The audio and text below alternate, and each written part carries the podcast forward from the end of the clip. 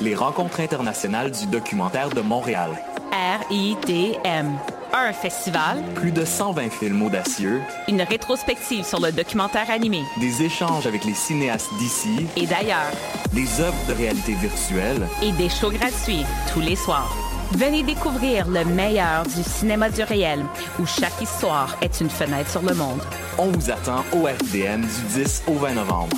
Rendez-vous sur ridm.ca. Du 16 au 19 novembre, M pour Montréal présente sa 11e édition. Préparez-vous à 4 jours de concentré musical et de découverte. Plus de 100 groupes locaux et internationaux, un marathon musical partout à travers Montréal. Ne manquez pas Martha Rainwright, Groenland, Busty and the Bass, Rhymes, Poirier Migration Sound System, Tommy Cruise, Croy, Brendan Canning, Yann Perrault, Hot Chip DJ Set, Hidalg, Darcy's, Caspian, Men I Trust et beaucoup plus.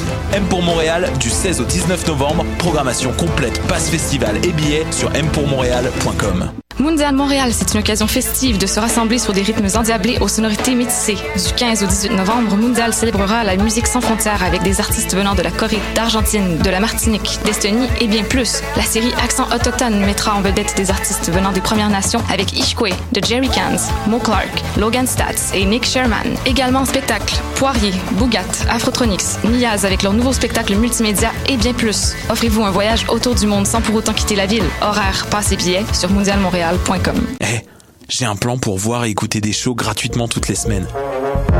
Le studio, c'est le podcast live de choc.ca. Toutes les semaines, retrouvez le meilleur de l'alternative musicale québécoise pour une session live et une entrevue. Vous pourrez suivre l'émission tous les mardis à 17h30 en vidéo direct sur le Facebook de choc.ca et en audio sur le site internet de la station. Et si vous avez manqué l'émission, pas de problème, retrouvez le studio sur nos plateformes podcast et en vidéo sur YouTube. Musique.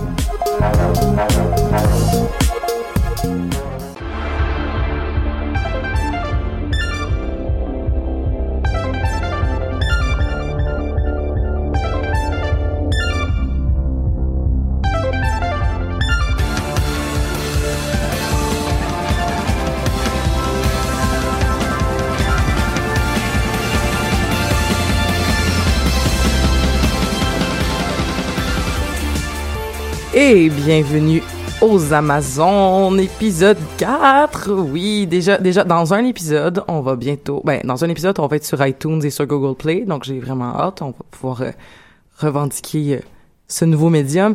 Je suis en présence de Mégane Bédard. Bonjour. Comment ça va? Ça va bien, toi? Qu'on a pu, en- euh, oui, ça va très bien. Merci qu'on a pu entendre euh, souvent à l'émission Pop en stock. Oui, Euh, euh, où on a fait au moins deux épisodes je ensemble. pense que oui, ouais, deux. Ouais, euh, Disney puis qu'est-ce Euh, qu'un geek? Oui, c'est ça. Oui, le débat sur qu'est-ce qu'un geek. Je voudrais commencer l'émission en nommant que euh, il nous manque quelqu'un autour de la table, euh, Ariane Préfontaine que vous avez pu entendre lorsqu'on avait parlé de séries d'horreur. Euh, malheureusement, Ariane est prise euh, sur la ligne orange quelque part, car semblerait que la STM a décidé de cesser ses activités sur toutes les lignes pendant 35 minutes à peu près, ou je ne sais quoi. Encore. Oui, c'est arrivé deux fois mardi hier, euh, le 15 novembre. Donc, euh, wow, bravo STM. Je, je ne sais pas quoi dire. Ben, écoutez, on- nous on est là, puis on a un super sujet, je crois, qui, qui, on- là on a parlé de, de, de fiction, on a parlé de séries télé, de films, on a parlé un peu de théâtre puis d'art euh, numérique, et là on va parler d'un documentaire qu'on a eu la chance de voir euh, toutes les deux. Ben, comme plusieurs personnes, parce que dans le fond, c'était à Radio-Canada, fait que je pense pas que c'était super inaccessible. juste. Oui, c'est ça. Personne. On parle du euh, documentaire qui, en fait, euh, de l'épisode de découverte de la semaine passée, donc qui a joué le 13 novembre passé sur le thème euh, des jeux vidéo, les pour et les contre. Juste le titre, ça me faisait comme les pour et les contre. On s'inscrit déjà dans une euh, dichotomie. euh, Donc, le jeu vidéo pour ou contre. Oui, c'est ça. Comme s'il allait avoir une réponse à la fin. Exactement. Puis la réponse c'est qu'il y a pas vraiment de réponse, je pense à la fin. Il y a, il y a, il y a, il y a des, il y a toutes sortes de. Mais ça me fait quand même capoter qu'on se pose encore cette question-là, tu sais. Puis alors qu'on se pose pas des questions du genre la télé pour ou contre, Non, c'est vrai. alors que pourtant c'est un autre médium qu'on consomme. Puis non. non. Non, pas la télé ou les romans pour ou contre, c'est encore plus absurde. Mais voilà, donc euh, oui, les jeux vidéo ont mauvaise presse et, et c'est pourquoi il y a eu, on a décidé d'en parler, j'imagine. C'est pourquoi, c'est pourquoi on a décidé de quand même, le documentaire a quand même réussi, je pense, à certaines, euh, à certains égards, de faire un peu la, comment je pourrais dire ça, la, et j'ai perdu mon mot, mais Le démystifier. Oh, il est Et démystifié. il a réussi à démystifier quand même euh, plusieurs, euh, même Ouais, plusieurs aspects, dé- déjà qui n'étaient pas vraiment connus, parce qu'on a déjà une idée un peu uni- unidimensionnelle quand on ne connaît pas les jeux vidéo. Donc, euh, mais aussi, c'est un documentaire de vulgarisation scientifique, donc il n'y Mhm. a pas, il y a pas que des bonnes choses. Il y a, il y a aussi des défauts qu'on a, qu'on a un peu relevés, je pense. Toi aussi, là. euh, de- dans le documentaire? Oui. Oui, ben, euh, oui, des, des, des défauts, mais c'est c'est surtout aussi, comme je, je, je, je l'expliquais hors d'onde, c'est c'est plus une question aussi de carrément de, de, de choc de valeur, c'est-à-dire que la façon dont le sujet est amené est... Bon, là, je... je, je je, vous le savez, peut-être, j'anime une autre émission qui s'appelle Le Boudoir des Imparfaits, où on parle beaucoup de politique. Là, plus on en parle, plus j'ai l'impression que tout est politique. Mais clairement, lorsque dans le documentaire, on, on va le nommer un peu plus tard, mais le documentaire parle de dépendance. Puis juste le fait de dire, bon, on va parler de dépendance aux jeux vidéo. Dans un documentaire qui présente un aspect plus cognitif des, des jeux vidéo Ouais, voilà. et qui se veut quelque chose d'abordable et justement une vulgarisation qui est accessible à toutes. tous, ouais, voilà. Tu sais, donc euh, c'est comme c'est comme si on, on te présentait en fait que si tu joues à des jeux vidéo, tu vas développer vraiment beaucoup de compétences cognitives. Mais si tu joues à des jeux vidéo, tu vas peut-être aussi développer une dépendance, tu sais. Alors que la plupart des experts savent que ça fonctionne pas comme ça. Mais commençons par le début. Pourquoi je trouvais que c'est important qu'on en parle, en fait, c'est qu'il y a quelques temps, je crois il y a deux ans, à l'émission Médium Large, puis ça se peut que je revienne souvent sur cette anecdote-là parce que ça m'a vraiment troublé. Ils ont, fait une euh, table ronde avec euh, des non-gamers sur euh, la question du jeu GTA 5. Et euh, toutes les femmes qui étaient là, il y avait Madame Aurélie Lanctot, il y avait Madame euh, Geneviève Saint-Germain, donc euh, des, personnes euh, féministes quand même euh, fort réputées euh, dans, leur dans leur domaine respectif, sont quand même respectées pour leurs idées féministes. Et dans le fond, ils vont parler de GTA 5. C'est pas des gamers, ils, ils jouent pas à des jeux vidéo et ils vont dire que dans le fond, GTA 5 est un problème parce que ça ça promeut le racisme, l'intolérance et la misogynie et plein de choses comme ça. Alors que si tu joues un minimum à GTA 5, tu comprends que c'est tellement éclaté comme univers. Oui. C'est tellement gros aussi. c'est tellement gros. Puis je veux dire, Puis on peut pas aussi euh, juger le, le jeu que par ses représentations et aussi il faut le mettre en contexte. Quand on joue à GTA, on sait qu'on est dans un contexte, oui, tout est politique à la fin, mais ça représente un milieu social qui existe déjà et qui est intrinsèquement sexiste, raciste et aussi violent, mais Mais je suis pas mal sûre que beaucoup de gens reçoivent des critiques dans GTA 5. Tu sais, on, on critique. Je pense que oui, il y a une représentation très caricaturale des milieux. Euh, oui, caricatural, oui. ou, tu sais, c'est ça. C'est- je pense que c'est ça. C'est une caricature, c'est une satire. Je veux dire, on, on a, on a d'un côté euh, une caricature de, de, de la vie de ghetto. Euh, je mets beaucoup de guillemets là, parce que je suis pas à l'aise à utiliser ce mot-là parce qu'il ne m'appartient pas. Mais euh, donc euh, cette cette cette euh, cette ré- réalité-là qu'on cherche à dépeindre, il y, a, ça- il y a ça, mais aussi on juste toute toute la, la mission qui se déroule avec euh, Life Invader, qui est la, la critique de en fait qui est une satire de Facebook, où est-ce que là c'est carrément l'homme blanc euh, milliardaire qu'on qu'on rit d'eux et qu'on critique. Donc je, trouvais vraiment que c'était particulier que ces gens-là donc aient là et qui disent comme non mais le problème c'est que ça promeut ces ces ces, visions-là et le, le, la cerise sur le Sunday, en fait, c'est que euh, Geneviève Saint-Germain a dit, mais faut quand même s'entendre, comme, entre nous autres, là. Entre nous autres, là, on le sait, là, que les gamers, c'est déjà un peu mésadapté, tu sais. Oh mon dieu. On le sait, là. Tu comme, ben, t'es comme, ben là, comme, vous êtes d'accord, là, comme, les gens qui game, c'est des... Chercher un consensus. C'est déjà des gens, c'est déjà des gens qui sont misogynes, pis c'est déjà des gens intolérants, c'est déjà des gens mé- mésadaptés sociaux. Fait que de quoi, à quoi tu veux t'attendre? Puis j'étais super mal à l'aise parce que j'étais comme, oh my god, je joue à des jeux vidéo à tous les jours et je me sens tellement pas représentée par ton commentaire. Alors c'est pour ça que je trouve important qu'aux Amazon, même si on n'a peut-être pas la portée d'un Radio Canada, je pense quand même que c'est important qu'on qu'on décide de parler des jeux vidéo. Euh, puis pas parce qu'on en parle qu'on peut pas les critiquer, puis pas parce qu'on les aime qu'on peut pas qu'on peut pas les critiquer, je veux dire, mais je pense que c'est important parce que on, on, on les consomme ces ces œuvres là, puis quand on a des non initiés qui ben quand on a des non initiés qui touchent à notre fandom en général ou qui touchent à, nos activités, je pense que ça vient nous toucher. Ça vient nous toucher, ça, ça nous rend mal à l'aise, mais il y a vraiment aussi, ce que je remarque surtout, c'est qu'il y a quand même un clash entre les gens qui jouent, les gens qui game, et les gens qui jouent moins ou qui euh, qui qui ne jouent pas selon euh, le stéréotype donc euh, le Mhm. jeu d'action euh, violent ou le jeu de guerre ou euh, ça c'est vraiment un stéréotype on dit que les gamers c'est souvent des jeux des gens qui jouent à ce genre de jeu là alors qu'il y a une panoplie de jeux et ça inclut aussi les jeux mobiles les applications les Mhm. Candy Crush Tetris et compagnie ce sont des jeux c'est parce que c'est ça, il y, a, toujours un clash entre les gens qui ne s'inscrivent pas dans le milieu et qui ont une vision stéréotypée des gens qui jouent aux jeux vidéo. Et il y a aussi un clash entre, justement, ça, ça coûte cher. Il faut investir pour être un gamer. Il faut acheter une console ou un ordinateur, faut, ou une tablette. Alors que le cinéma, par exemple, ou euh, les romans, c'est plus accessible. Il y en a un peu partout. Ça coûte pas si cher que ça. Euh, les films, on peut les voir à la télé. Euh, c'est un petit peu plus démocratisé. C'est ça aussi. J'ai l'impression qu'il y a vraiment une, feature que le documentaire essayait de, ramener. Donc, d'initier les gens qui n'ont jamais vu, qui, ne connaissent pas du tout le milieu à, justement, le milieu. Mais ça a été un peu maladroit, je dirais. Mm. Je sais pas si c'est ce que tu as ressenti aussi, là, mais il il on essayait de, de, de rapprocher les deux côtés, mais ça, je pense que ça allait juste reconfirmer ce clash-là qui existe déjà. Oui, oui, euh, j'ai senti le même malaise, mais surtout, tu sais, c'est pour revenir au documentaire, un des premiers faits qu'on nous nomme, c'est que un milliard de personnes sur la planète jouent à des jeux vidéo, une personne sur sept.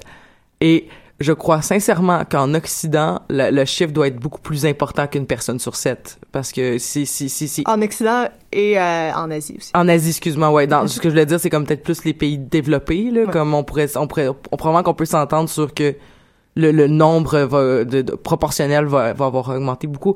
Et justement, le- de par le fait que c'est un documentaire qui servait, qui voulait parler de jeux vidéo, qui a parlé de jeux vidéo, mais qui, qui a dépeint une, une, presque une seule réalité de jeux vidéo, presque un, un seul type de jeux vidéo. Oui. Je trouve que c'est justement, c'est comme, on te nomme qu'il y en a un milliard de personnes qui jouent, puis ensuite on te dit, on va parler et presque uniquement des jeux vidéo violents.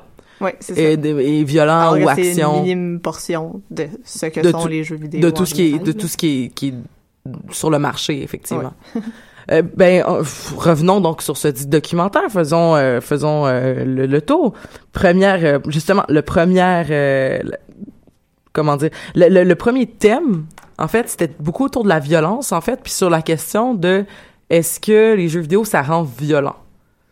Puis la conclusion, c'était les jeux vidéo violents ne rendent pas violents parce qu'en fait, on est revenu sur plusieurs euh, plusieurs euh, euh, plusieurs euh, exemples dans l'actu qu'il y a eu que que, que passé donc euh, je- entre autres le, le- la première démonstration je pense de la panique comment comment ils nommaient ça? Une la, panique morale? la- euh, une panique morale? autour de la violence dans les jeux vidéo? oui, voilà. Donc, il disait que ça venait, on, on nommait que ça venait de, de le, du jeu Death Race en 1976, où le but du jeu, c'est que tu dois écraser des gens avec ta voiture, tu sais.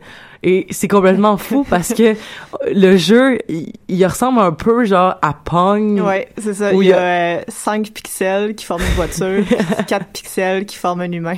Mais peut-être que ça, ça rend violent. Oui. Donc ça, ça, ça- ça prouve que dans le fond, c'est une problématique qui, est- qui est C'est très ça. ancrée depuis que le, le le- mais on peut se questionner quand même. Donc ce qui ce qui touchait, c'était pas tant les effets réalistes du jeu, c'était l'intention derrière le le le, le geste. conceptuel du jeu, le, juste le- le fait de écraser des gens avec une voiture, c'est violent.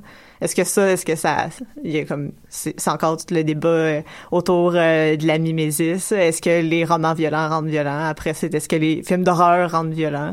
Heure, c'est les jeux vidéo, là, c'est chacun son médium. Est-ce que le théâtre violent rend Est-ce que le violent? temps, exactement. Est-ce que le mime violent rend violent? Je veux dire, on peut aller vraiment On peut loin. vraiment aller loin avec cette question. Euh, sans répondre à rien, dans le fond. Et c'est ça, c'est donc c'est euh, c'est euh, Monsieur Richard Ryan de l'université de Rochester à New York. J'ai pris des notes et je sors mon calepin qui euh, donc euh, par ses par les études qu'il a menées en comparant en fait euh, euh, il avait pris le jeu Half-Life 2 puis il avait changé la difficulté dépendamment de t'étais quel joueur. Donc euh, est-ce que ta manette était difficile à utiliser? Est-ce que euh, les ennemis étaient plus difficiles à, à- à- il y avait plus d'obstacles dans la map.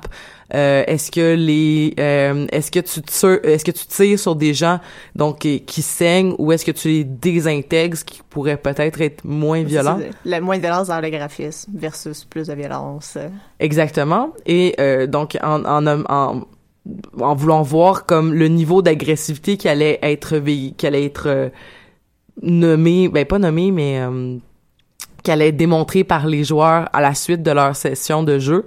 Et ils ont, dé- ils ont découvert que en fait, le, le niveau de graphisme, le niveau de d'horreur que tu que étais témoin de par le jeu vidéo avait pas eu d'importance en fait sur l'effet que ça allait produire sur toi et ton agressivité, mais plus la difficulté à faire la tâche qui t'est demandée dans le jeu vidéo et que c'était la source en fait de ce qui allait mener à de l'agressivité. Et là, la on, frustration face à l'échec. exactement, la frustration face à l'échec. Et là, on peut se dire, bon ben, jeu vidéo ou peu importe, là, tu sais.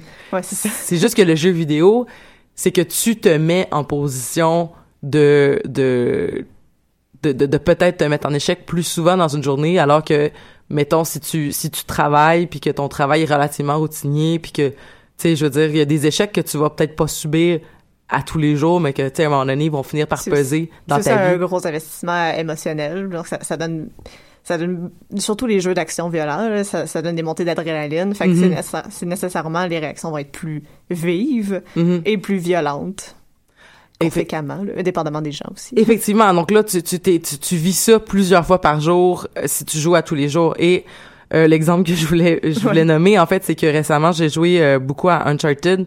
Avec l'achat de ma PS4, on a, on a, on a, on a acheté les, les, tous les, tous les trois jeux dans un, dans un coffret collectionneur. Puis, euh, pas, pas collectionneur, mais un coffret, euh, je cherche le mot, là. Mais en tout cas, il y avait les trois jeux. Collectors. Collectors. Ouais, mais c'est comme pas, Ouais, ouais. je sais, c'est pas, c'est pas franc. C'est pas, en français, ça sonne pas pareil, on dirait comme dans l'intention. Mais tout ça pour dire que le, le jeu était, euh, était comme pas super évident au niveau du gameplay et euh, ça faisait longtemps que j'avais pas joué à des jeux comme ça. C'était très linéaire, pas très open world. Moi, je suis plus du genre Assassin's Creed, mais Assassin's Creed aussi me fait vivre ce genre d'émotion-là. C'est que c'est des jeux où, où tu peux pas avancer, alors que Grand Theft Auto 5, qui est un jeu hyper violent, mettons, si à un moment donné t'es tanné, tu peux continuer à jouer parce que le, le jeu va te, va te proposer veux-tu euh, veux-tu passer ce bout-là puis comme faire autre chose? Ouais, c'est ça. Aller faire autre chose puis revenir plus tard. Voilà, comme je suis vraiment mieux maîtriser. moi je suis vraiment pas bonne dans les non mais en fait carrément tu peux passer puis comme passer à la prochaine mission sans avoir nécessairement réussi Ouais, c'est celle-là. ça. Mais Uncharted, justement, c'est très linéaire. Fait que tu peux juste pas poursuivre l'histoire si Exactement. T'échoues à- Si t'échoues, c'est à comme une étape. là. tu peux tu peux rester là pogné pendant vraiment longtemps. Puis euh, GTA 5, j'ai- j'adore beaucoup le jeu, mais je suis pas très bonne dans les poursuites en auto, surtout les poursuites qui demandent à conduire des des, des camions lourds. Ça, ça, ça marche pas. Je suis pas super bonne. J'ai pas échoué toutes les missions qui demandaient ça, mais des fois, ça va comme moins bien. Et tu veux quand même continuer l'histoire ou tu veux quand même passer à autre chose, puis parce que c'est un jeu, justement, qui te donne une panoplie de, de différentes, euh, de de, possibilités. de, de différentes possibilités de jeu que tu pourrais te concentrer comme, OK, euh, mais j'ai vraiment pas envie de m'investir pour apprendre comment, comme, bien conduire mon avion, mais je- j'aimerais mieux, comme, euh, booster mes personnages ou j'aimerais mieux faire euh, j'aime le dialogue. Donc je veux voir le plus le plus de dialogue possible fait que je vais faire toutes les missions mais tu sais comme ça se peut que je les échoue quand même tu sais alors que euh, donc ce jeu là violent qui est GTA 5 va peut-être mener à avoir moins d'agressivité au final parce que même si tu réussis pas tes missions tu peux te dire comme ben à moins que ça soit important pour toi de toutes les réussir comme vraiment coûte que coûte mais mettons que c'est pas si important que ça tu, ça t'empêchera pas de continuer le Non, jeu ça. alors que Uncharted, j'ai été pogné à des affaires vraiment longtemps et, et que je me fâchais là. Je suis pas quelqu'un de très colérique dans la vie, là, mais je sacrais après ma télé. Mon conjoint il venait me taper dans le dos puis il était comme "T'es-tu correct? Puis je suis comme "Non, j'ai checké le walkthrough puis je serais censé être capable. Puis j'ai lu des blogs puis je suis même pas capable. Puis là j'ai tiré. Comment ça genre d'habitude dans le walkthrough il tire comme une seule balle puis il est mort? Puis moi j'en ai tiré six puis il est pas mort. Voyons donc. Et des affaires de même Ouais. et, et qui, et qui fait comme monter la, la frustration. le- l'expression rage quit le, le démontre bien, là, de Oui, quitter oui, oui. le jeu parce que t'es enragée. Moi, je suis une rage quitter. Ah oui? Quand ça marche pas, je ferme ma TV, je ferme ma console, je m'en vais ailleurs, mais j'en reviens 15 minutes plus tard. je ferme tout, puis je suis comme, ah, OK, il faut qu'il faut... euh, faut que ça ouais c'est ça le rage quit ça, ça démontre bien aussi le justement l'agressivité que ça peut la frustration qu'on peut ressentir mais c'est ça ça nous rend pas intrinsèquement violent Non, effectivement. Puis ça, ça me fait penser à euh, même des jeux euh, de type euh, de petites casse-têtes qu'on joue sur nos mobiles, Ah oui. Candy Crush ou euh, Two Dots ou tous ces jeux-là, euh, ou au final, ou même Angry Birds le 2 là. que tu que tu as passé d'un ben même le Angry Birds normal mais là c'est parce que le, le Angry Birds 2 comme continue à augmenter son nombre de tableaux euh, il y a une notion aussi qu'à un moment donné si tu restes bloqué à un tableau puis à un moment donné tu finis par délaisser le jeu puis ne plus jamais retourner sur ton application mobile parce que c'est comme ben là c'est parce que ça fait comme 6 fois 7 8 9 des fois 20 30 fois que tu essaies de passer le tableau puis tu veux pas tu veux pas acheter parce que c'est ça dans le fond tu pourrais te payer pour, pour que ça soit mettons plus facile pour que ça soit plus facile, pour avoir plus de boost ou peu importe. Puis là, tu décides, non, moi, moi, je pas, je veux pas payer pour ces affaires-là. Ben, tu finis par tomber sur, euh, ok, ben là, je peux plus avancer si je paye pas. Puis tu délaisses l'application. ouais c'est ça c'est un autre type de frustration qui est vraiment moins, euh, c'est moins agressif c'est- moins agressif, mais ça fait, ça, ça crée quand même ça. Je veux dire, à un moment donné, quand tu subis trop d'échecs, t'es juste tanné, tu sais. ouais exactement Euh, continuons donc donc euh, voilà et euh, il y avait aussi une question euh, en fait je trouvais qu'elle avait pas été elle a été amenée dans dans dans ce segment là sur la violence et les jeux vidéo violents mais je trouve qu'ils ont pas été assez nommé la mais je suis pas journaliste non plus fait que peut-être qu'il faut rester vraiment à ce point-là impartial mais je trouve qu'ils ont pas assez nommé en fait le la- la- le ridicule du lien qu'on fait entre les tireurs des fusillades euh, des Ouais. différentes fusillades euh, et euh, le- les jeux vidéo violents comment c'est un c'est un lien qui est un peu un peu pauvre. Euh, entre autres, euh, ils ont nommé bon f- le- la fameuse histoire de Columbine où Mhm. les gars ils ont dit avant de pendant qu'ils tiraient genre ça va être comme s'entraînait à dans Call of Doom. Duty Ils s'entraînaient à Call of Duty? C'est- Call of Duty Doom. De- oui Doom, Doom. excuse-moi Oui, c'est ça parce Ouais, parce qu'il parlait aussi de Call of Duty mais pour euh, pour les soldats pour Oui, voilà, soldats. parce que c'était le, le, le, le tireur norvégien qui Oui. s'entraînait à Call of Oui, Duty ça. avant d'aller tirer sur le monde. Euh, mais voilà, tu sais, puis je reviens à mon premier point. Il y a un milliard de personnes qui Ouais, c'est ça. Ils l'ont mentionné brièvement, c'est juste une corrélation à un moment donné. euh, presque tout le monde de cet âge-là, surtout, joue ou jouait à des jeux vidéo. Mhm. C'est- il faut, faut arrêter d'essayer de faire le lien, mais on le faisait avant avec euh, avec les films d'horreur. là. Ça pas- Mhm. C'est pas c'est pas quelque chose de nouveau. Puis c'est c'est ça, c'est juste un lien de corrélation. Il y a pas y a pas de cause à effet. Mhm. Mais c'est sûr qu'il y a de plus en plus de gens qui vont faire des choses horribles et qui vont avoir joué à des jeux vidéo parce qu'il y a juste de plus en plus de gens Ouais, qui ça. jouent à des jeux vidéo. Donc, en tout cas, bref, justement, ne fait- euh, tu l'as très bien nommé, je, je ne te paraphraserai pas. Euh, on va aller au deuxième point, en fait, du documentaire qui était les effets bénéfiques que causait. Là, tu vois, euh, on a parlé de une, affaire mauvaise, là, on va- ou de simili mauvais, mais comme dans Juste mentionner, euh, c'est quand même un bon point du documentaire de nous avoir de, de, de se baser justement sur des études euh, scientifiques, c'est surtout Oui. des sciences cognitives euh, et euh, n- neurologique. neurologiques, neuropsychologiques. Mais euh, je trouvais que c'était quand même intéressant de l'aborder de ce point de vue-là. C'est sûr, découverte, c'est une émission de vulgarisation scientifique, mais comme tu dis, ici on est un peu on essaie d'aller un peu plus loin, de voir s'il y a des failles justement dans euh, dans cette approche-là. Mhm. Est-ce que l'approche seulement cognitive montre tous les aspects du jeu vidéo, puis aussi le fait, on en a parlé un peu au début, mais c'est que on parle seulement d'un type de jeu vidéo. Ouais. Et encore une fois, dans le segment, le deuxième segment de, de, de l'émission sur les bienfaits, c'est encore juste le jeu d'action. Mais Petit a- commentaire comme ça. Mais t'as raison, euh, mais euh, pour euh, pour comme balancer tout ce que tu ce que tu viens de dire, en fait, c'est surtout que le, le chercheur qui se questionnait sur les effets bénéfiques au niveau cognitif des jeux vidéo, de par ses études, a découvert que les jeux vidéo de tir et les jeux vidéo de de comme Need for Speed, là, donc des jeux de, de course, étaient les jeux qui faisaient développer le plus de compétences, ben le plus de En fait, c'est des, des compétences, surtout euh, des les réflexes. euh, les réflexes, le- le- la- les contrastes, La perception. la perception des contrastes, le, le, le, le fait de pouvoir faire plusieurs tâches à la fois. Donc, tous ces aspects-là étaient développés beaucoup mieux chez des gens qui comme jouaient à des jeux de tir Mhm. et à des jeux de mais en fait ce que je me questionne c'est avec euh, là on, on- c'était beaucoup des gens qui jouaient avec des, des, des claviers ou avec des, des manettes. Mais je me dis si euh, on, on- parce que dans le fond c'était des jeux justement où est-ce que l'intérêt du jeu était d'avoir beaucoup beaucoup de réflexes. Mais maintenant on a des jeux sur les tablettes qui nous demandent d'avoir énormément de réflexes et qui n'ont pas besoin de violence. Donc peut-être c'est juste est-ce que c'est juste une question de rapidité du jeu? Est-ce que c'est juste une question de de, de, de ce que ça va chercher justement euh, dans le, mais tu vois il fait des études en ce moment sur Guitar Hero Ouais, ça. alors que c'est zéro violent Guitar Hero c'est ça, c'est vraiment juste sur les réflexes. Mhm. Comment il réagit à, à certains euh, stimuli visuels aussi. là.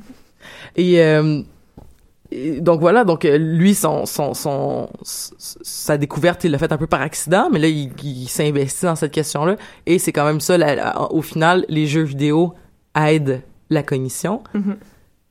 Donc, donc ça, ça serait comme les, dans les pour des jeux Ça vidéo. dans les pour. Mais c'est ça, moi, ce que je reprochais un peu au documentaire, mais c'est sûr, c'est 45 minutes Oui. à Radio-Canada de, de vulgarisation scientifique. On peut pas tout couvrir, mais je, je me disais, tu sais, il y a pas que les jeux d'action et je pense pas qu'il y ait que les jeux d'action qui sont bénéfiques pour nous. Moi, je, je suis une grande fan des jeux de gestion de ressources et des jeux de stratégie. Comme euh, les Age of Empire de ce monde et Oui, tout c'est ça. ça, euh, civilisation et compagnie. Puis ça développe un- une autre panoplie de compétences qui ont pas rapport avec les compétences développées dans justement dans les jeux d'action. Ce sont des compétences cognitives quand même. Fait que j'étais juste curieuse de savoir si on pouvait avoir justement, il y a peut-être des recherches qui existent déjà là-dessus. Et euh, je trouvais que c'était justement une, une vision très unidimensionnelle du jeu vidéo, de juste parler du jeu vidéo, vidéo d'action. En général, oui. En général, oui, c'est ça, de, de, juste, de juste parler de, de, de ce type-là, mais Et de le montrer aussi comme une activité très solitaire. Oui. Je pense qu'il y a beaucoup de jeux, surtout des jeux en ligne, des jeux de compétition qui, qui, permettent justement euh, de développer des, euh, euh, des social skills, des, des talents de socialisation. mais là, tu vois... Mais là, euh, il y a aussi d'autres problèmes. Mais tu vois, mais là ça va être dans le prochain dans le prochain euh, dans le prochain segment en fait euh, de- du documentaire, mais ils nomment ça. Ils disent la personne a beaucoup de liens sociaux, mais c'est des liens virtuels. Alors, c'est pas des vrais liens, Donc, mais ce sont pas- quand même des vraies personnes derrière Ex- l'ordinateur. Exactement. Puis je veux dire, comme la personne, la personne avant qu'elle tombe dans son discours euh, de comme finalement les jeux vidéo ça a gâché ma vie, euh, la personne va quand même nommer j'étais un leader, j'étais perçu comme un gestionnaire, j'étais perçu. C'est des super belles qualités. C'est juste que si on, on ben c'est sûr que là c'est parce que c'est un jeu qui dans le fond ce jeu-là lui apporte probablement beaucoup de lui jouer à World of Warcraft, mais euh, c'est un jeu probablement qui lui apportait énormément de valorisation de par ça et simplement c'est le problème le, mais je, je veux pas rentrer là-dedans tout de suite dans le fond. Je vais je vais backer off mais je vais je vais revenir là-dessus dans quelques instants. Euh, je voulais juste revenir aussi sur les effets bénéfiques qu'on n'a pas nommés mais dans le fond ça a un lien un petit peu avec ce que j'ai failli dire puis que je vais dire après, c'est le fait que les les jeux vidéo, en fait, sont de plus en plus utilisés aussi pour apprendre à, à développer des compétences au niveau du travail et au niveau de l'école.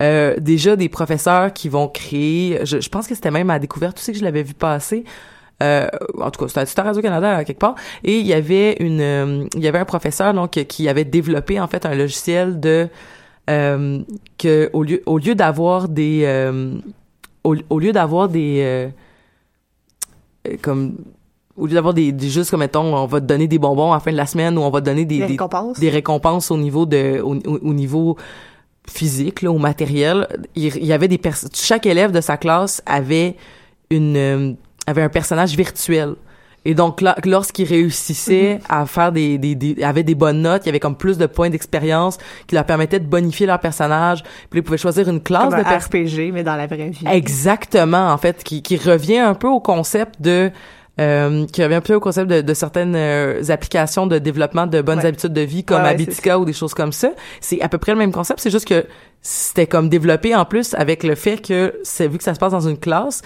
euh, dans une classe d'école, les gens avaient le droit d'avoir des classes de personnages et de se et ainsi de, de pouvoir s'entraider, tu sais, de pouvoir aider des collègues de, qui avaient plus de difficultés à avoir des, des points d'expérience à cause de leur performance dans la vraie vie. Avoir des compétences complémentaires, euh, s'entraider. euh. Exactement. Donc là, tu développes le, le travail d'équipe et tout ça. Donc c'est et, et donc là, ça c'est plus au niveau scolaire, mais il y a aussi tout au niveau du travail de de- d'utiliser le jeu comme étant une façon d'apprendre. C'est comme on fait ça depuis qu'on est tout petit. Ben oui. Donc utiliser des, des jeux vidéo même dans des compagnies euh, des compagnies de gens qui travaillent dans des cubicules puis des bureaux mais comme de quand même de pouvoir développer des nouvelles affaires ou apprendre des nouvelles tâches et tout ça c'est vraiment reconnu.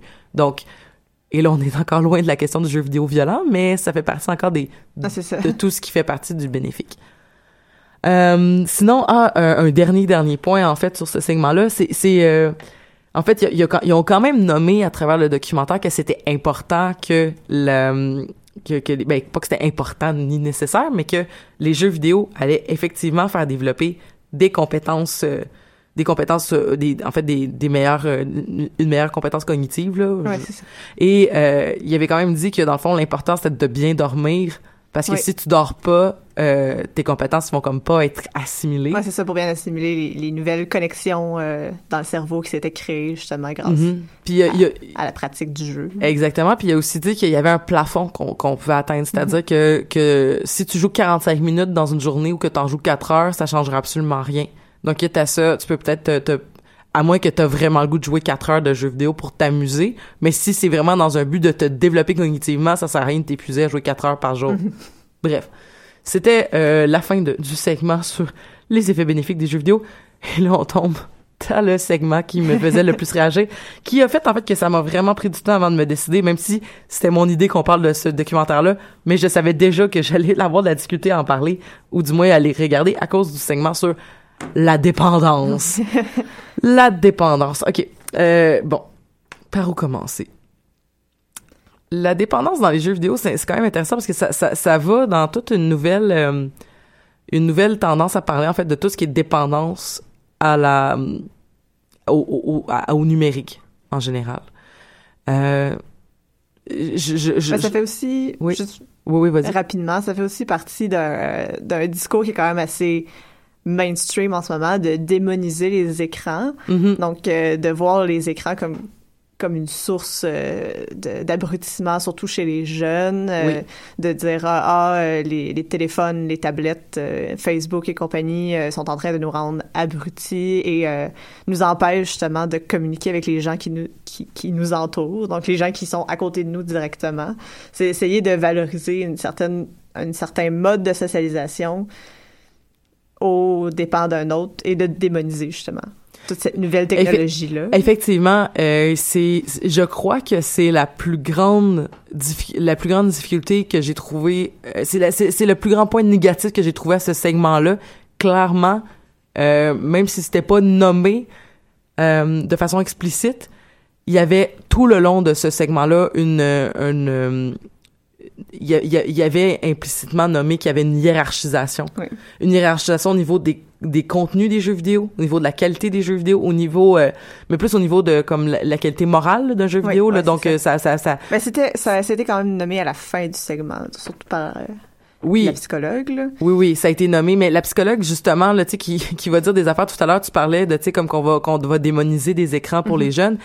Euh, le, le chercheur qui parle, qui, qui cherche à, à démontrer comment les jeux vidéo nous aident au niveau cognitif, disait que c'est important que le plus jeune possible, les enfants commencent Parce que c'est plus facile justement de, de, de, de créer des nouvelles connexions puis qui restent plus longtemps. exactement. et à la fin, ouais. Et à la fin, t'as la, la psychologue du segment La dépendance qui dit que c'est vraiment important de tenir les enfants le plus éloignés possible de tous les écrans et qu'une fois qu'on les met devant des écrans, Contrôler les contenus. contrôler le contenu, tu alors que l'autre il, il faisait quand même la promotion.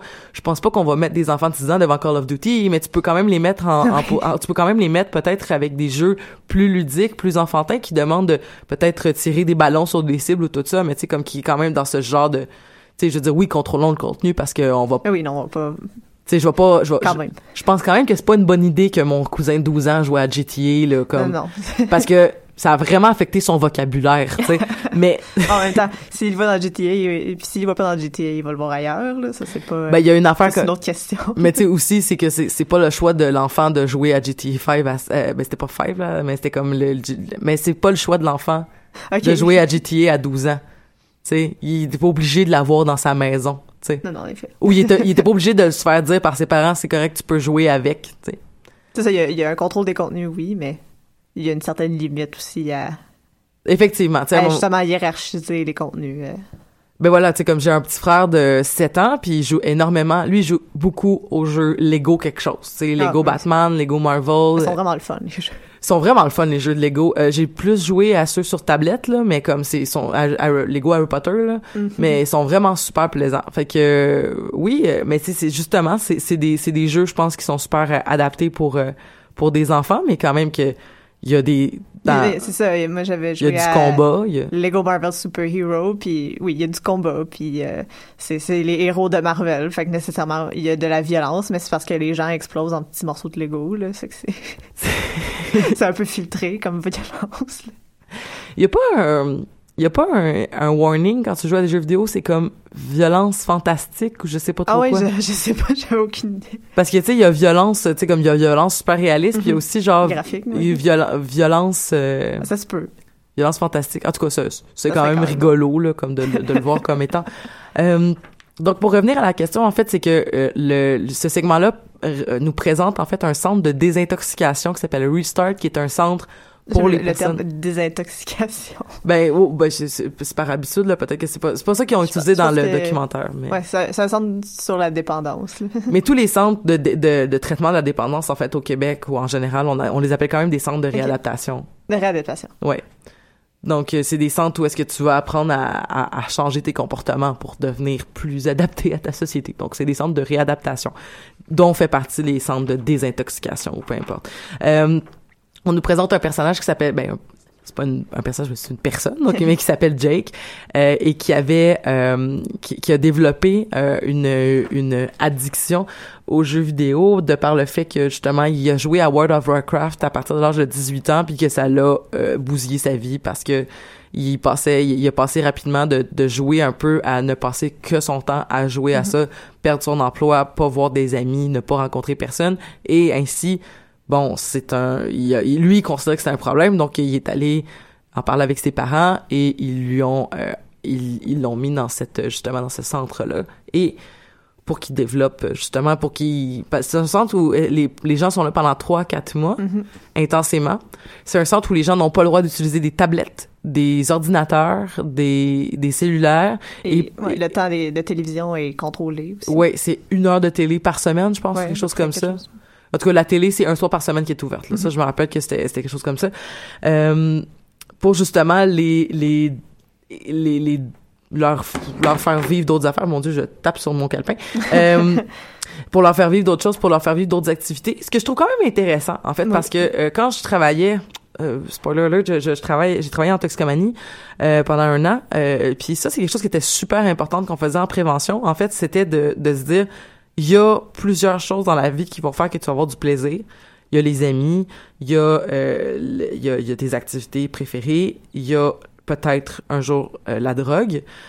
Et euh, faut pas que faut pas que j'aille trop vite là. parce que et justement donc une, une affaire de notre qu'on faisait en prévention c'était de ne pas euh, c'était de présenter plusieurs panoplies d'activités donc c'est un projet euh, où les gens on, essayait de leur faire développer d'autres d'autres trucs. On faisait du cirque on faisait du graphe on faisait euh, du slam.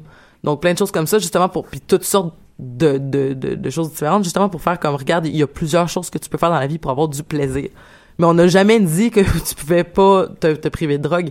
Et pour la simple et unique raison, en fait, que et ça c'est une affaire qui m'a tapé un peu sur les nerfs, mais c'est correct parce que c'est pas c'est pas si euh, pas si connu que ça ou du moins c'est pas si établi que ça dans le discours euh, qu'on a actuellement au Québec, mais c'est que euh, dans le commentaire, en fait, dans la description du, documentaire sur tout.tv, on voit que ils disent pouvons-nous croire que dans le fond les jeux vidéo sont sont peut-être aussi addictifs que les drogues dures? Et je peux pas, j'ai de la misère à, à concevoir que Charles Tisser et sa bande de joyeux lurons de découverte ont décidé d'utiliser le terme drogue dure parce que c'est un terme qui veut absolument rien dire et qui est hyper utilisé dans les médias pour justement démoniser certains types d'activités mais qui est complètement ridicule parce que en fait quand on quand on questionne les gens sur qu'est-ce qu'ils considèrent une drogue dure puis une drogue douce ce que tu finis par te rendre compte c'est que la seule chose qui sépare la drogue dure de la drogue douce c'est presque souvent la question légale. Si une drogue est légale le chocolat contient de la caféine. La caféine est une drogue. La caféine est un psychotrope. Parce que la seule façon que quelque chose soit un psychotrope et ne le soit pas, c'est que euh, un psychotrope va, va, va aller influencer sur les connexions dans ton cerveau. Alors que, donc, si euh, je prends quelque chose qui accélère mon rythme cardiaque, si ça va directement à mon cœur, c'est pas un psychotrope, c'est pas une drogue. Mais si ça passe par mes connexions cérébrales et que, dans le fond, il y a un changement chimique qui s'opère dans mon cerveau qui occasionne une accélération de mon rythme cardiaque, là, on parle d'un psychotrope. Et là, je dis accélération, ça pourrait être décélération, ça pourrait être plein de choses. Donc, le café, c'en est, c'en est. Donc, il y en a dans le chocolat, il y en a dans les boissons énergisantes, il y en a dans le café, dans le thé, euh, la cigarette, euh, le, le, la- alors que personne va dire que la cigarette c'est de la drogue dure, tu sais. Euh, euh, donc, bien sûr, euh, on pourrait parler de bientôt la marijuana, euh, ou sinon euh, l'alcool, l'alcool qui est une des drogues les plus consommées au Québec. Là. Et euh, donc c'est ça. Donc tu sais, tout l'aspect de la drogue dure, moi j'avais de la misère à entendre ça parce que j'étais comme man, de la drogue dure, genre c'est aussi pire que de la drogue dure. C'est comme wow, ok, on est vraiment très loin en fait de tout. ça, mais c'est juste une expression vraiment connotée négativement pour dire c'est presque illégal ou c'est quelque chose de vraiment pas correct ou euh, Effectivement, tu sais, c'est justement, donc c'est pour dire que ça, c'est- ça fait aussi pire que ça. Ce qui est touché avec la question euh, des, des, de, de, de- du jeu de, de- du jeu de vidéo comme étant la dépendance, c'est que euh, il faisait, il faisait beaucoup de liens en fait avec comme la, avec la dépendance au jeu tout court, le jeu de hasard. ouais, le, ouais. Euh, donc les, les, les machines de vidéo poker, le, le aller au casino, jouer au bingo, peu importe là, sais comme quand tu développes une dépendance au jeu euh, de hasard. Et euh, c'est pas les mêmes mécaniques qui font que les gens vont développer euh, un- une problématique de jeu et une problématique de dépendance à des substances. Il y a des liens, mais il y a clairement euh, il y a clairement comme donc des choses qui se qui, qui les différencient, mais une affaire qui les qui qui, re- qui re- ramène tout ça ensemble en fait, c'est ce qu'on appelle le cycle de la suétude. Et c'est nommé dans le, dans, dans le documentaire, pas explicitement parce que c'est pas nécessairement ça que le documentaire voulait nous apprendre, mais ça a été nommé comme, euh, ça a été nommé par Jake, qui a dit dans le fond, euh, c'était une façon de pallier à des choses que j'avais pas dans la vie. Jouer à des jeux vidéo, c'est une façon de, de m'é- de m'évader. Donc, on est Ouais. clairement dans le cycle de la suétude que je vais expliquer dans deux instants. Bon. Et, euh, et aussi, la, la- même la psychologue dit l'Internet, pour eux, c'est une fuite. Et encore une fois, on est dans le cycle de la suétude. Et pourquoi je trouve que c'est important de vous parler du cycle de la suétude, c'est que le cycle de la suétude est un cycle euh, qu'on utilise, qu'on peut utiliser dans n'importe quel type de problématique, mais qui est super important dans la toxicomanie parce que ça se base sur le fait que chaque personne, on vit toujours des inconforts, on vit toujours des situations qu'on est, qu'on est, qui nous font vivre de l'angoisse, de l'anxiété, de la tristesse, peu importe. Alors, mettons que ça, c'est le, premier point du cycle. Et on va arriver ensuite à se dire, bon, ben, je n'aime pas ce que je suis en train de vivre comme situation, donc je vais trouver des solutions. Et là, tu as une panoplie de solutions. Mettons, euh, mettons que tu vis de l'anxiété. Donc, tu vas aller prendre un bain, tu vas aller, euh, tu vas aller lire un livre, tu vas te fumer un joint, tu vas boire une bière, euh, tu vas appeler des amis, tu vas... Panoplie de solutions. La situation va peut-être pas se régler, qui cause ton anxiété, mais au moins tu vas avoir vécu comme une, euh, tu vas être calmé pendant un instant.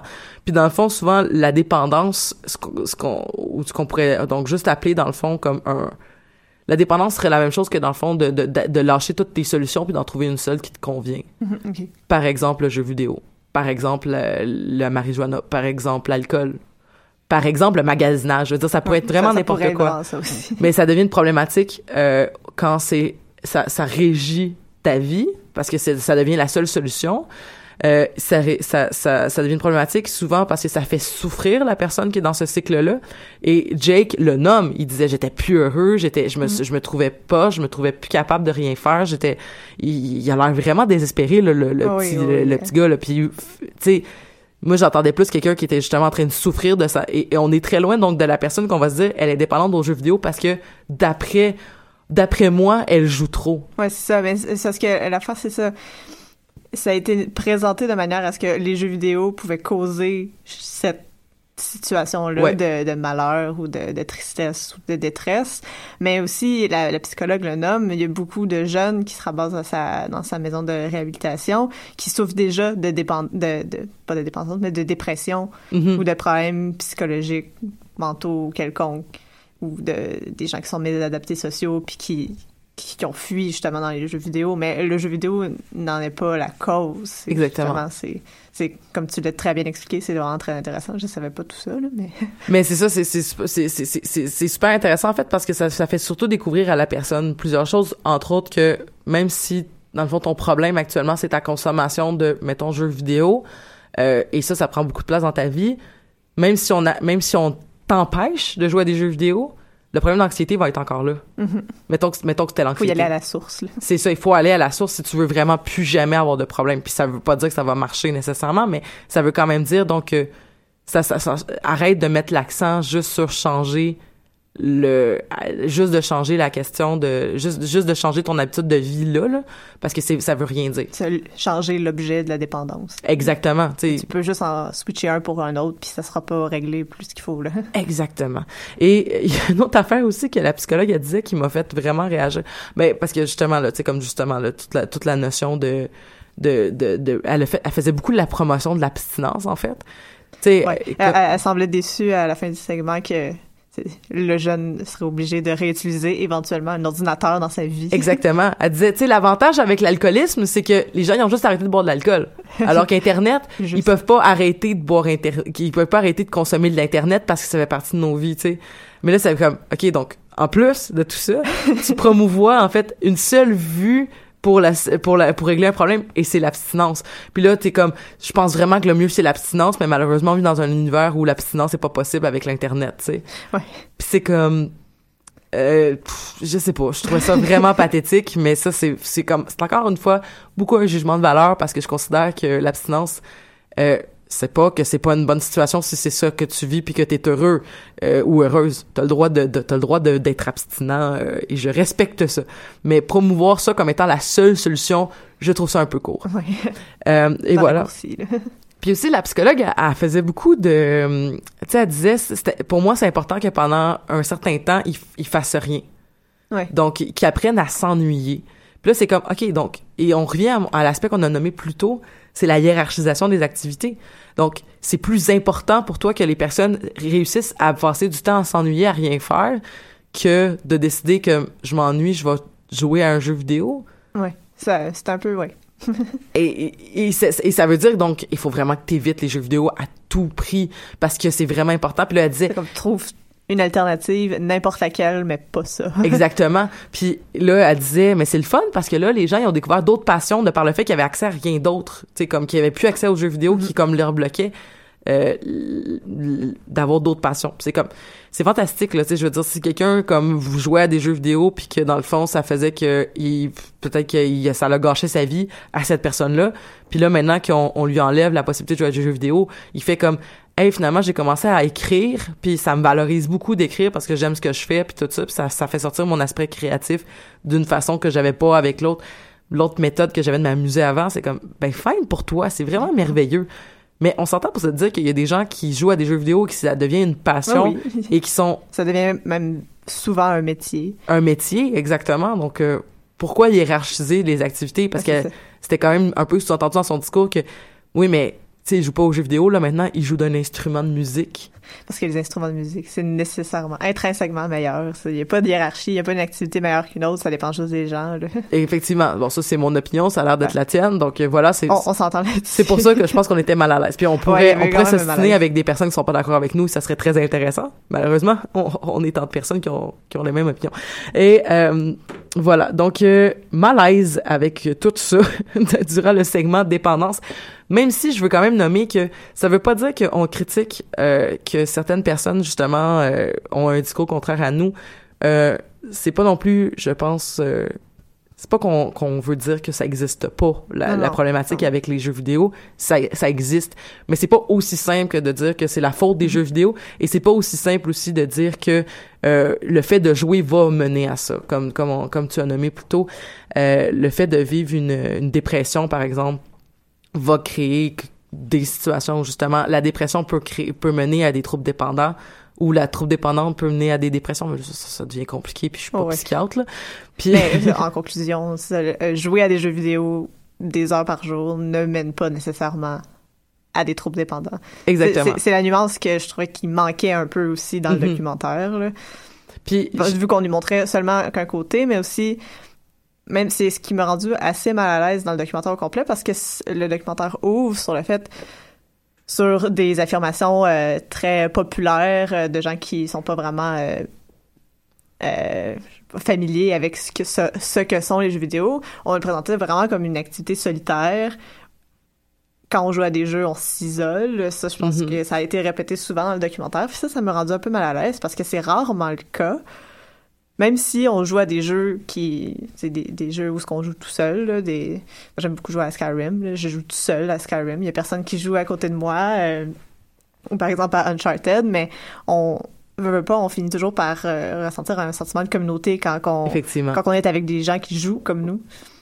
Mais c'est ça c'est que Que ce soit des jeux en ligne avec des avec euh, d'autres joueurs ou que ce soit des jeux où ce qu'on est seul, on n'est jamais vraiment tout seul non plus. Parce que si on se passionnerait de, si on se passionnait, dis-je, de guitare, puis qu'on était entouré de guitaristes, on triperait à discuter de guitare Ben oui. et de et de et de Même- et de partitions et de frettes et de peu importe là, la Même- guitare. Même pour une activité très solitaire comme la, la lecture, euh, ouais. fiction, on finit toujours par se ramasser dans des dans des clubs de lecture, comme en ce moment le salon du livre. Exactement. Ce sont c'est- c'est pas parce qu'une activité nous semble solitaire ou qui semble isoler les gens que c'est nécessairement le cas. Puis c'est ce que je trouvais qui était un peu dommage parce que je connais beaucoup de monde, dont euh, Maud Bonenfant ici, euh, à professeur à l'UCAM, qui étudie justement les communautés de joueurs et toute la dynamique justement dans les jeux en ligne, dont World of Warcraft. Mhm. Donc, je, trouve, je trouvais que ça manquait un peu, qu'il y avait vraiment une vision négative qui était apportée en disant que les jeux nous isolent. Et euh, en fait, il y a une euh, pour le dernier segment en fait va peut-être rééquilibrer même si c'est pas nommé clairement mais va va nommer en fait va parler de la la question de la réalité augmentée à cause du phénomène Pokémon Go. Ces créatures sorties des œufs, euh, des créatures au, pouvoir magique. C'est- tellement drôle d'entendre des gens parler de quelque chose qu'ils connaissent pas. Mais Il y a comme un petit côté absurde. Enfin, nous, on connaît très bien ça. ouais ouais c'est ça. Puis là de se faire dire comme Mais pour des gens qui en ont jamais entendu parler, ça, ça nécessite une introduction. Ouais, voilà, Euh, très très très vulgarisé.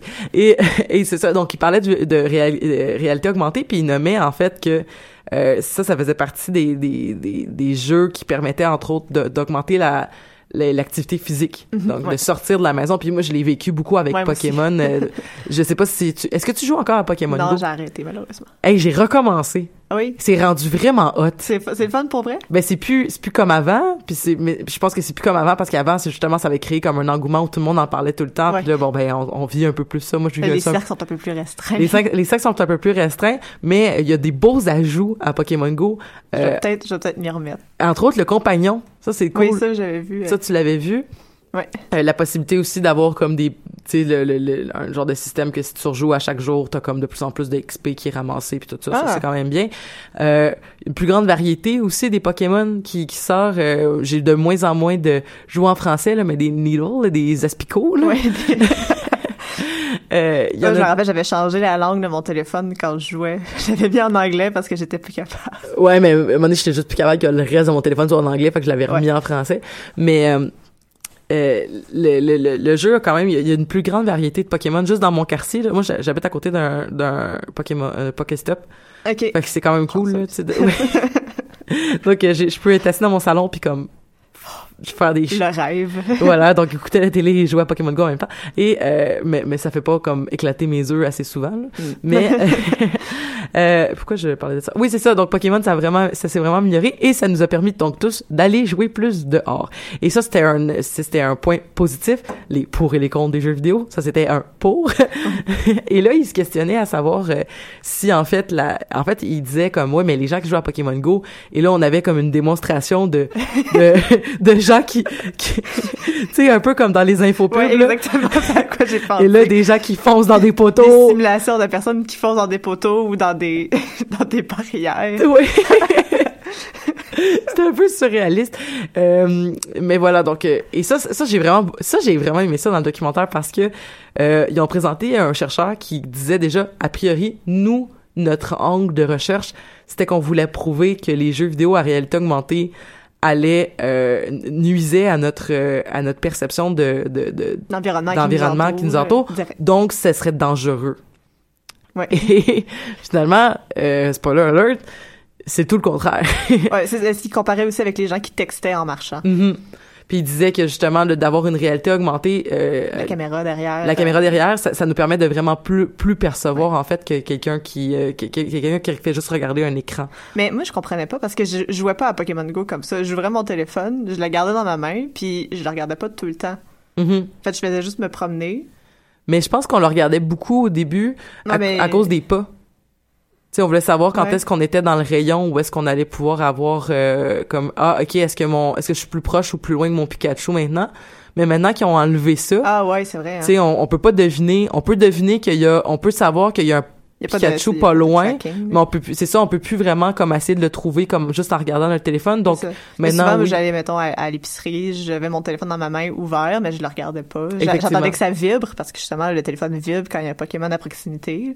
Mhm. Donc, Mais maintenant, c'est ça. Maintenant, c'est, je pense que c'est plus comme ça qu'on peut jouer Ouais. au jeu. Donc, en plus, ça nous permet de vraiment regarder la rue. Euh, c'est peut-être un avantage, en fait, que Pokémon Go a, en fait. c'est que puisque tu peux pas, Pokémon Go ne fonctionne pas, ça serait fun qu'il fonctionne quand même pour les calculateurs de pas, mais il fonctionne pas en, en background.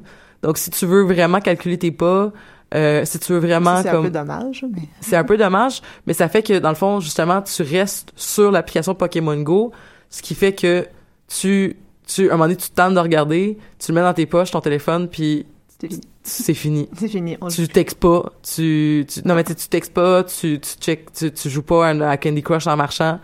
C'est peut-être un avantage slash inconvénient, là, dépendamment Ouais. de, ça a comme des pour et des Ouais, contre. Les pour et les contre des jeux vidéo. Pokémon Go. pour ou contre? Pokémon Go. Des, des sondages.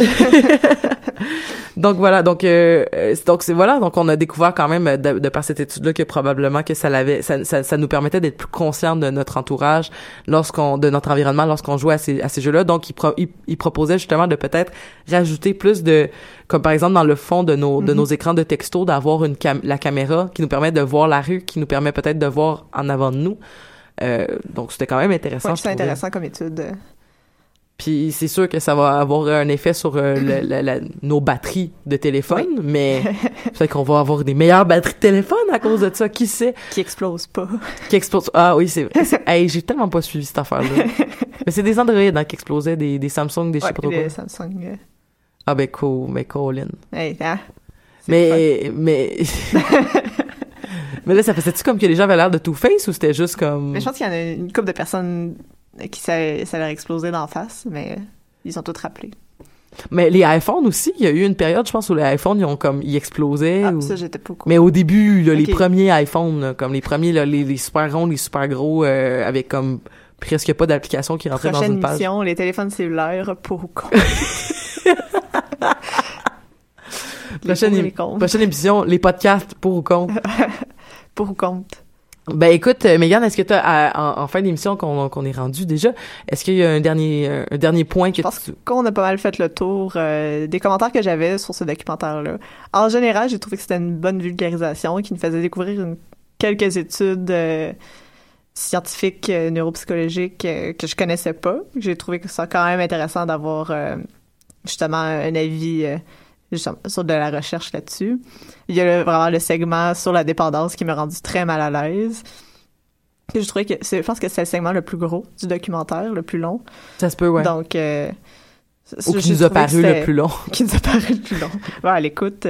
Mais en, en, en gros, j'étais quand même satisfaite du documentaire. Mhm. Non, non, c'est c'est Mon commentaire général. c'est quand même intéressant. Puis en plus, ben comme on le disait, c'est sur euh, c'est sur tout.tv, donc c'est accessible. Oui, tout le monde peut l'écouter. On va mettre euh, notre euh, le lien vers l'émission euh, dans notre sur, sur Facebook si jamais vous avez pas la possibilité de googler découverte tout.tv, mais mettons. Bref, on va quand même le mettre en lien. Merci beaucoup, Megan, d'avoir été avec nous. Ben, merci à toi. On, on- Bonne idée pour Ben- un documentaire. J'étais très contente de faire ça avec toi. Ben merci, euh, merci. Euh, on, on lance des merci dans les airs à Ariane Préfontaine qui est à quelque part, euh, on espère, plus pognée dans le métro.